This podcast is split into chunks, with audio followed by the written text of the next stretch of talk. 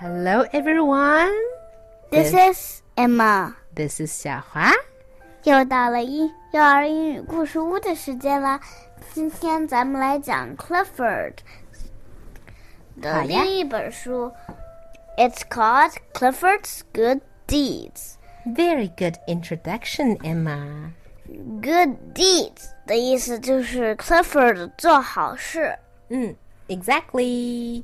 我们开始讲吧。 Clifford's Good Deeds. Hello. Do you want to start? Yeah. Okay. Hello, I'm Emily Elizabeth. This is my dog Clifford. A boy named Tim lives across the across the street. One day, Tim said, I try to do a good deed every day. If I had Clifford, I could help a lot of people. I say, let's do some good deeds together. A man was raking leaves. Tim gave him a hand. Then we help him put the leaves in his truck. But I didn't know that dry leaves make Clifford sneeze. Achoo! The man said he didn't need any more help. You went down the street. OK，让我先来翻译一下。Hi，我是 Emily Elizabeth。这是我的大狗大红狗 Clifford 好吧，这是我的大红狗 Clifford。一个叫 Tim 的小男孩住在街对面。 一天，Tim 说：“我每天都要想办法做一件好事。如果我有 Clifford 帮我的话，那我会帮助更多的人。”于是我就说：“那我们一起做好事吧。”我们看到一个人正在扫落叶，Tim 帮他的忙。然后啊，我们帮他们一起把落叶放到他的卡车里。Clifford 也在帮忙，但是我不知道，原来干树叶会让 Clifford 打喷嚏。阿嚏！嗯，那个男的说他不再需要我们的帮助了。于是我们继续走下去。 We saw a lady painting her fence. We helped her paint. When we finished, she thanked us. Clifford felt so happy that he wagged his tail. That was a mistake. White paint splattered all over her house. We said we would paint the rest of her house too. The lady said, Never mind. 接下来呢，我们看到一个一位女士正在刷篱笆，我们帮她一起刷，一起粉刷她的篱笆。 当我们做完了之后啊，她感谢了我们。Clifford 非常高兴，于是就摇了摇他的尾巴。他可不该摇尾巴，结果呢，白油漆把他的房子弄脏了。我们说我们可以帮他把房子也粉刷一下，不过那位女士说没关系啦。Then we saw an old lady trying to get her kitten down from a tree. Tim said, Clifford, get the kitty. Clifford bent the limb down so the lady could reach her kitty. But its paw slipped. Clifford moved pretty fast for a big dog. The lady was glad to get her kitty back. 接下来，我们又看到一个老奶奶， 他正想从树上把他的猫抱下来。Tim 说：“Clifford，帮一下忙。”Clifford 把树枝弯了过来，这样的话呢，老奶奶可以够得着他的猫。结果，它的爪子划了一下，于是嗖，这只猫就飞了出去。不过，Clifford 跑得还蛮快的。他及时接住了这只小猫。嗯，老奶奶很高兴拿回了她的猫。 It didn't take us long to find our next good deed. Somebody had let the air out of the tires. of a car. The man asked if we could help him. Tim took a rubber tube out of the car and stuck it on the tire valve.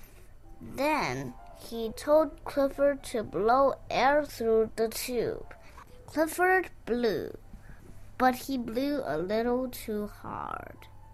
The man felt bitter when we took his car to the garage. 没过多久，我们就又找到了做好事的机会。有人呀，把一个人的车胎里面的气给放掉了。这个男人问我们能不能帮一帮他。 Tim 从车里拿出一根橡皮管子，插到了车轮胎的气阀那儿，然后他让 Clifford 往里吹气。Clifford 倒是吹了，不过他吹的太使劲儿了。So what happened？啊，汽车轮胎破了。对了，把轮胎都给吹爆了。不过，当我们帮他把车送到修理行的时候，他感觉稍微好了一点。We saw a small paper boy. He was so small that he couldn't throw newspaper to the doorstep. Clifford gave him a hand. I mean, a paw. Clifford was a little too strong. Nothing seemed to be right for us. All our good deeds were turning out wrong. 我们看到了一个送报纸的小男孩， 他太小了，没有力气把报纸扔到人家的台阶上。Clifford 上去搭了把手啊，我是说搭了把爪儿。Give him a hand. Give someone a hand 的本来意思是帮一把手的意思，那这里边他就说帮一把爪儿，因为 Clifford has a dog and he has a paw. 但是 Clifford 扔的有点太用力了。And what happened?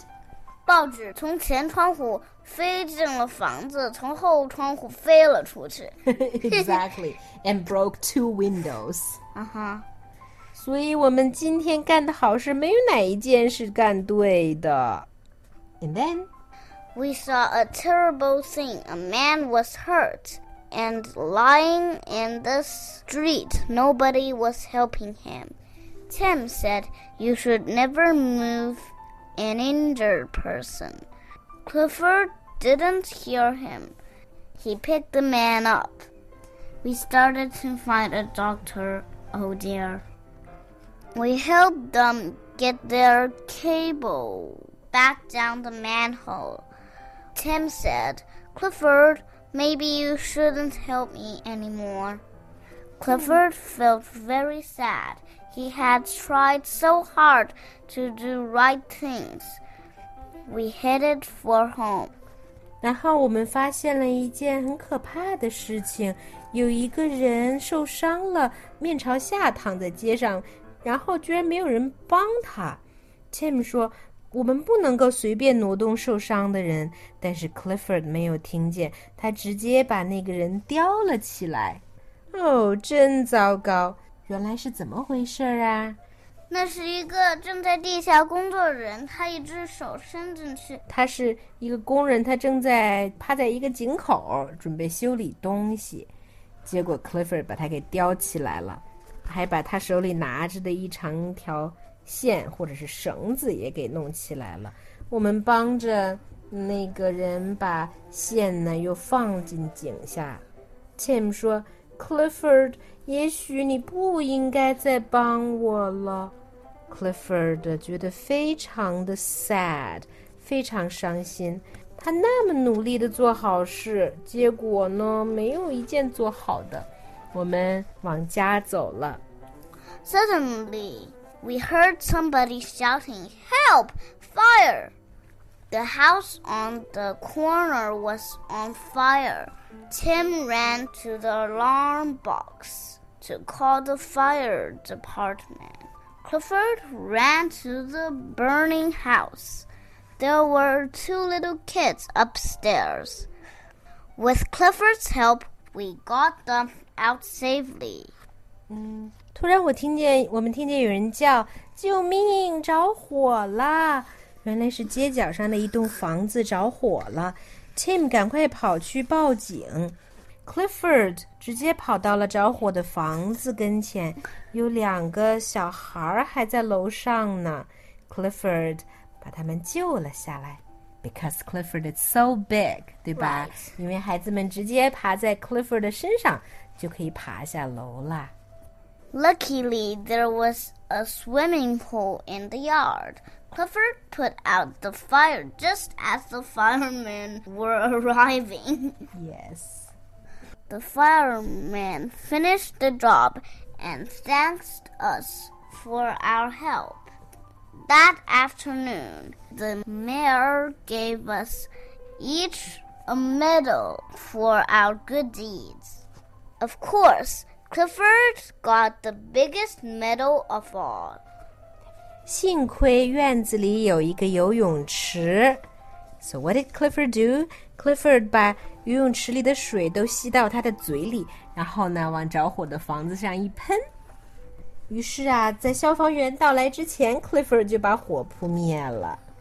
当天下午，市长给了我们每个人一个奖章，奖励我们做好事。